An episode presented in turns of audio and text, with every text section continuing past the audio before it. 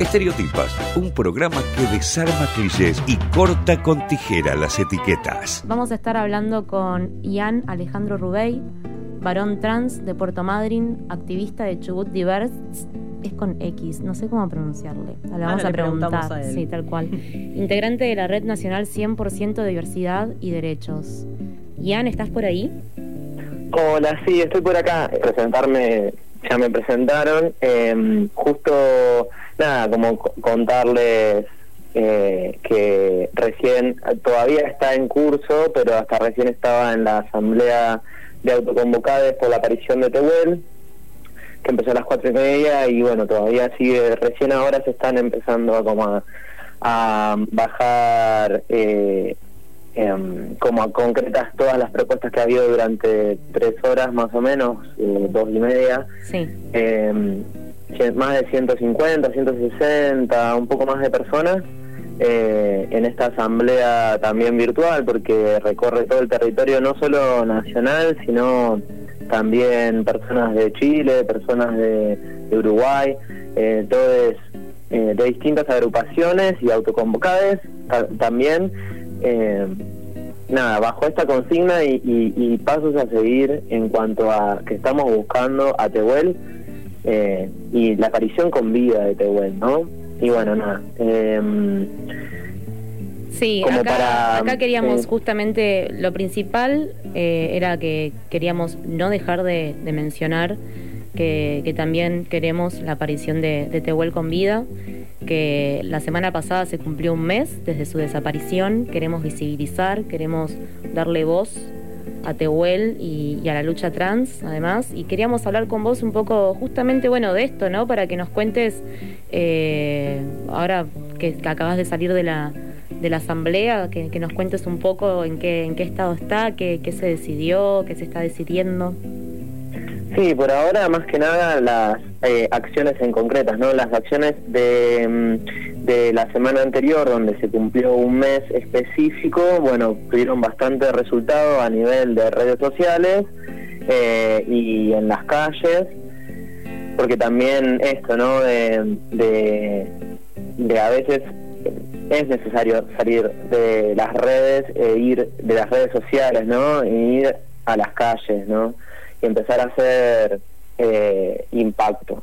Obviamente teniendo en cuenta la situación real de pandemia en la que estamos y siempre tratando de, llevar al extremo los cuidados, pero pero no dejar de, ocupar las calles que al final son los lugares donde nuestros cuerpos eh, están realmente en peligro, digamos, ¿no?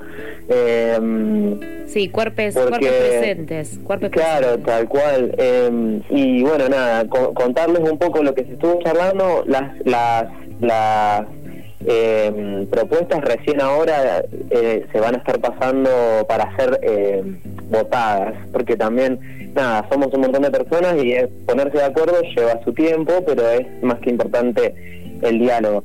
Em, pero contarles un poco lo que lo que estuvimos charlando, em, lo que se estuvo charlando, primero hablar, no, eh, agradecerles por, por dar esta oportunidad, porque es como también lo que se estuvo charlando, hay mucho eh, de cerco ¿no? mediático a nivel de los medios masivos eh, de esto de, por qué no se habla de Tehuel y por qué no se habla de esta desaparición. Eh, también contar, bueno, que para quienes no, quienes no conozcan la causa, por, la, por si es que hay gente que no conozca, que puede llegar a ser que esté escuchando, eh, Tehuel de la Torre es un varón trans que mm, el 11 de marzo eh, fue desde San Vicente, que es donde vive, hasta Alejandro San Vicente, provincia de Buenos Aires. Y... Provincia de Buenos Aires, tal cual. Y, mm, y fue en busca, no, se habla de que fue en busca de un trabajo. Sí, fue en busca de un trabajo, pero sobre todo de una changa, porque es la realidad de las personas trans en general digamos, no estamos dentro del sistema formal de, trabajo, la mayoría de las personas trans no está. Entonces es importante eh, también eso, ¿no? Porque vivimos de o de changas o del trabajo de sexual, eh, como esa es medio la realidad eh, en general de las personas trans, ¿no? La, exclusión de, los trabajos formales y, bien remunerados, ¿no? Quiero dar, eh, un dato concreto que, tiene que ver con que la expectativa de vida de las personas trans es entre 30 y 40 años. O sea, 30, 40 años. A ver si eso entra en la cabeza de las personas para que entiendan lo, lo mal. Lo difícil. Sí, lo difícil, pero aparte lo que estaba diciendo acá Ian muy bien, esta cuestión de, que viven de changas o viven de, de trabajo sexual, trabajos que que los exponen al peligro constantemente. No se descarta la posibilidad de que Tehuel haya sido secuestrado también para, para trata, trata de blancas. Sin duda, sin duda. Y además tenemos a dos, dos detenidos que están eh, que, no quieren hablar, que no quieren... Eh, que no hablan tal cual, sí. Sí, sí, sí, sí. Y sale que eh, una, una, una recompensa desde el Ministerio de Seguridad de, mil, de un millón quinientos mil a dos millones por personas que sepan y tienen dos detenidos que, no están hablando, ¿no? Tienen dos detenidos que no hablan, eh, uno dio falso testimonio, de hecho, por eso está detenido, eh, que es Montes, y se está viendo la posibilidad de que eh, quede otra persona más detenida, ¿no? pero bueno, esto como como decían ustedes, da cuenta de primero de, de también hablar que, que el Estado es responsable porque Pasaron cuatro días hasta que se empezó realmente a hacer, eh, a tomar la denuncia, y esos cuatro días, cuando, como vos decías, esto de la trata de personas, son cuatro días que son cada hora, cada minuto es desesperante eh, lo que cambia. No, y es fundamental. Las primeras 48 horas en los casos de desaparición son fundamentales. Y lo que suele pasar es que quien se acerca a la comisaría a hacer la denuncia le dicen, bueno, ya va a volver, bueno, no pasa nada, seguro se escapó de la casa. el caso en vez de tomar acción inmediata como para minimizar el y, más si es una persona trans, también sucede con, con las mujeres cuando denuncian. Eh, hay una cuestión que tiene que ver con la, con la violencia policial y con, y con el ninguneo que tiene que ver, la, a ver, la policía es parte de la fuerza estatal.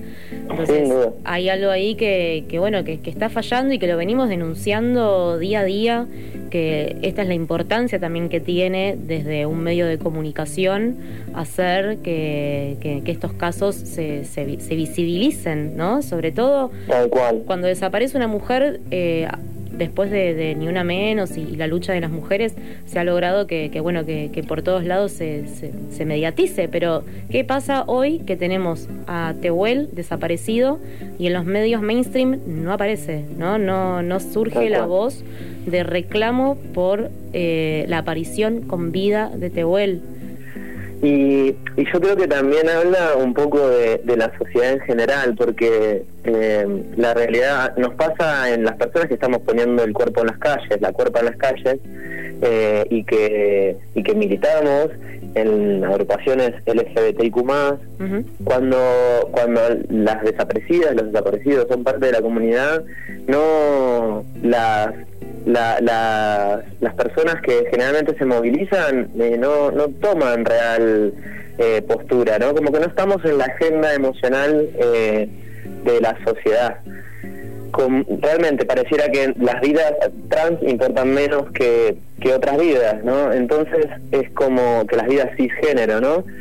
y es triste porque porque mm, no sé, yo como militante, ¿no? Personalmente yo estoy siempre poniendo el cuerpo en las calles, no solo cuando cuando cuando son acciones en contra, ¿no? Que, que, vulneran los derechos de la comunidad LGBTIQ+, sino en general estoy siempre ahí, eh, ya sean femicidios, eh, siempre siempre estoy y estamos porque porque para nosotros las vidas valen para todos igual, pero cuando pasa al revés pareciera que no, que no.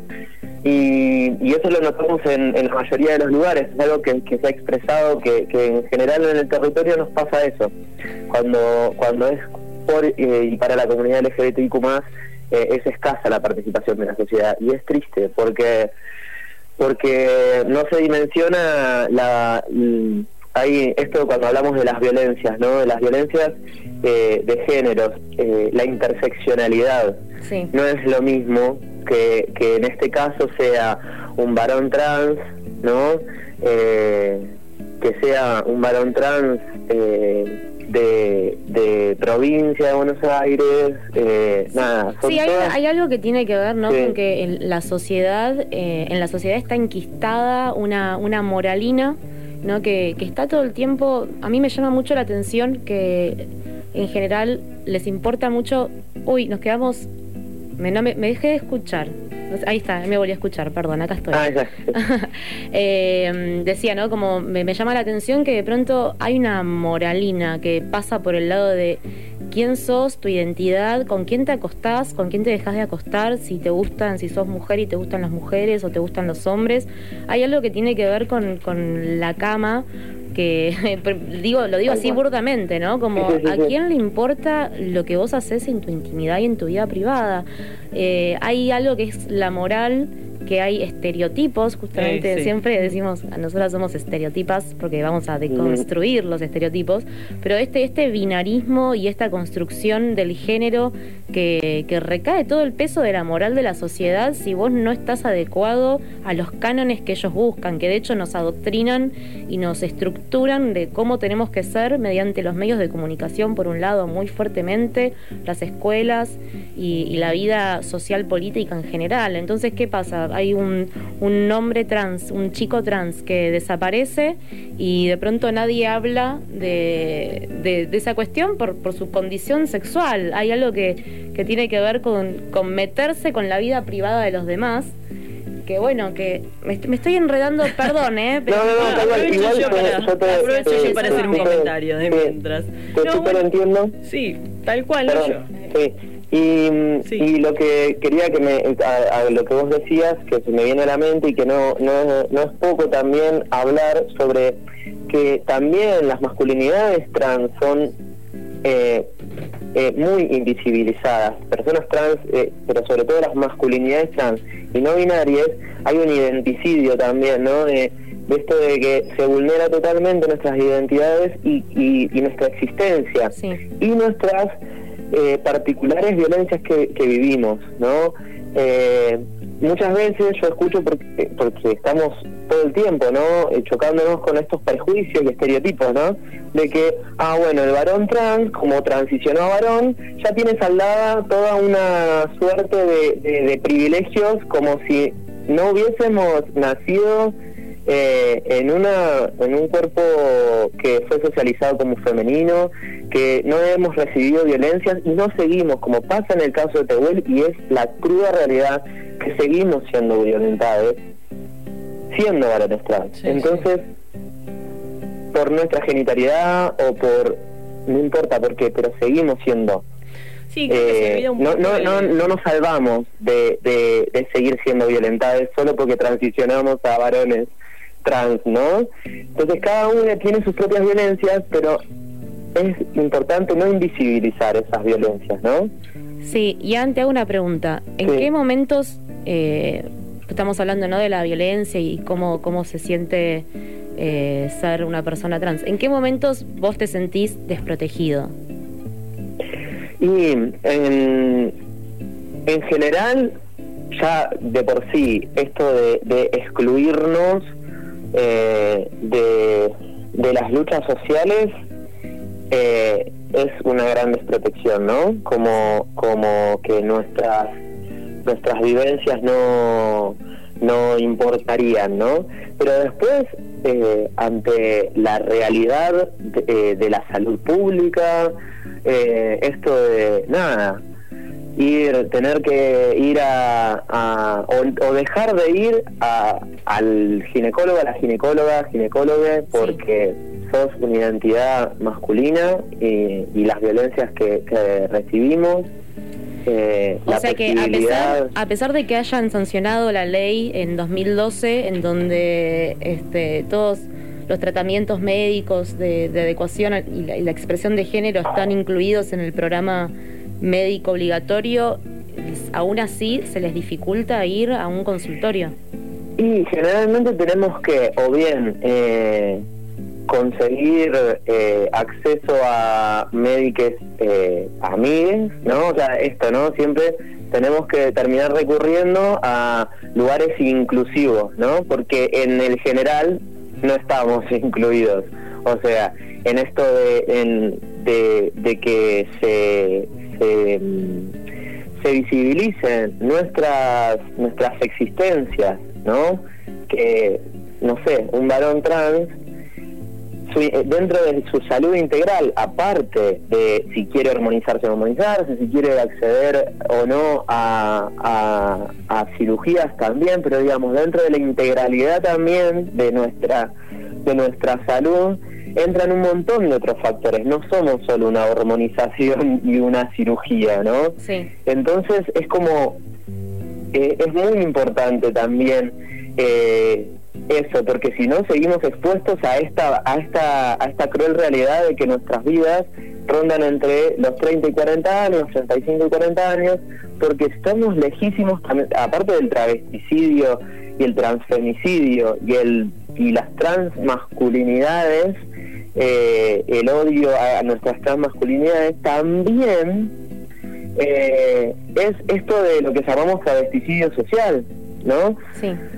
De esta exclusión de estos lugares hacen que no, nos alejemos totalmente del sistema de salud. Ni hablar de que no se respeta la ley de identidad de género en los hospitales en general.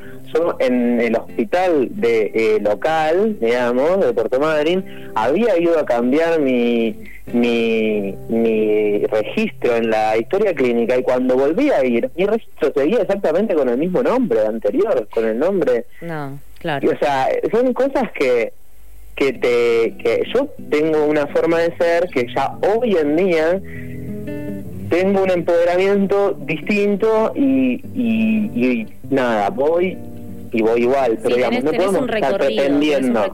claro no podemos estar pretendiendo que todas las personas tengan el mismo nivel de empoderamiento ni que sean de la misma manera y no todos estamos igual de la misma manera siempre digamos. Hay veces que nos va a pegar mucho peor eso y no tenemos por qué estar expuestos todo el tiempo a esas a esas realidades pero bueno y Ana, aprovecho que tengo, una pregunta yo ahora, Celeste te habla.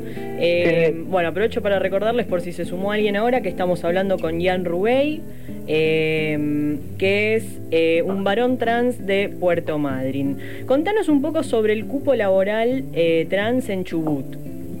Bueno, en Chubut tenemos una ley muy linda, pero inaplicada totalmente, que es una ley provincial eh, que existe desde el 2018 que habla de que en el de que en, el sector público provincial y bueno y en los municipios que adhieren que Puerto Madryn también lo es uno que adhirió debería estar cubierto el 0,5% de, de, de la planta eh, provincial y de los municipios también, el 0,5% por personas trans. Bueno, la realidad es que esa ley hasta el día de hoy, 2021, no está reglamentada y por supuesto en base a eso tampoco está implementada realmente en, en, en la provincia y, nada, todavía estamos como ahí eh, luchando para que para que eso realmente suceda. Sí, es un clásico que sale, la ley y la reglamentan. Es un clásico que, hacen con todo.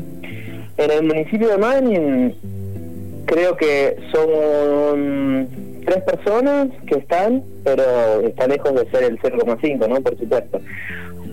Nada, eh, tenemos las cercanías desde, desde los espacios, eh, acá del espacio trans de Puerto Madryn, por ejemplo, eh, vamos hasta hasta desarrollo comunitario, tenemos que son quienes estarían encargados de esta implementación, encargadas de esta implementación, y están con toda la predisposición, pero bueno, la urgencia nuestra no es la, los tiempos burocráticos del Estado, la urgencia nuestra es que, que realmente necesitamos que se empiece a a llevar a cabo la implementación real de, de, estos cupos.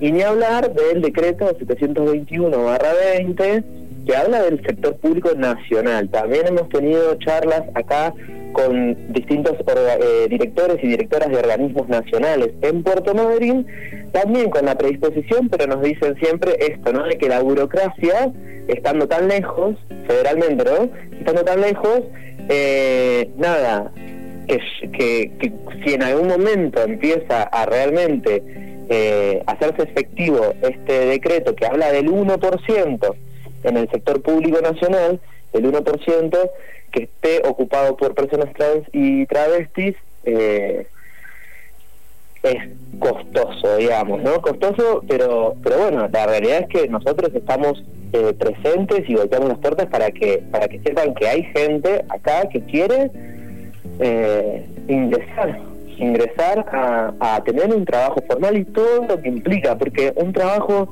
formal le cambia la vida a cualquier persona. O sea, pensemos en todo lo que implica, obra social, jubilaciones, pensar en una, una vejez digna. Si, si, si quiera pensar en... Ya empezando por ahí. Claro, tal cual. Y te hago una pregunta más como para, para ir cerrando. Eh, si pudieras encontrarte con tu voz más joven, tu voz del pasado, ¿qué consejo le darías? Eh, y que mm, le dé para adelante sin miedo y sin culpa a las personas que, que creemos que, que, le vamos a hacer mal con nuestras decisiones personales de transicionar y que transicione ya, que es lo más lindo de, de la vida que te puede pasar ser quien sos. Ser vos mismo. Ser quien sos, es eso, es seguir. esa, ¿no? Ser quien sos. es así, es así, sin etiquetas, como venimos diciendo acá. Tal cual. No, pero aparte tiene, me parece que justamente hilando con lo que decía, ¿no? De, del enquistamiento de la moralina en la sociedad, me parece que lo más triste es que y lo más violento es que no podemos ser quienes somos. Sí, sí, sí. Y eso en general, nadie puede ser quien es y se, y se va eh, poniendo más grave en casos ¿no? que tienen que ver con algo más visible como, como una persona trans que tiene, que tiene otro, otro tipo de, de, transformación o de ser que, que quizás molesta. Es, es terrible. ¿Cómo puede ser que a la gente le pueda molestar? que una persona sea quien es. Eso me parece horrible. Tal cual, realmente, bueno, eso es lo que dice Susie Shock, activista trans hermosa, que nada, lo, más terrible no es que te excluyan ni te discriminen por algo que hiciste, sino por ser quien sos. Ser quien sos, Eso es lo más triste la sociedad, digamos. Bueno, querido, eh, querido Ian, muchísimas gracias, Por, por esta entrevista. Seguramente más adelante te, volveremos a contactar para, para saber cómo, cómo sigue todo esto y para seguir dándole voz a las personas trans. La verdad que, que te recibimos con mucho afecto, te abrazamos desde la distancia y bueno, que Muchas gracias a ustedes y por el espacio y bueno, y que estén atentos a, las redes autoconvocadas de Portehuel, por ejemplo, en, en Instagram, que ahí se seguirán compartiendo todas las acciones que se irán haciendo en esta semana, eh, en este fin de semana que viene se van a volver a realizar acciones seguramente con, con, mucha eh, actividad en todo el territorio, así que mientras puedan replicar y, todo siempre es bienvenido. Así que muchísimas gracias por el espacio y nada, muchas gracias por, eh, muy lindo conocerlas también. Igualmente. Ian, gracias. Un afectuoso saludo para ti. Estereotipas por FM La Patriada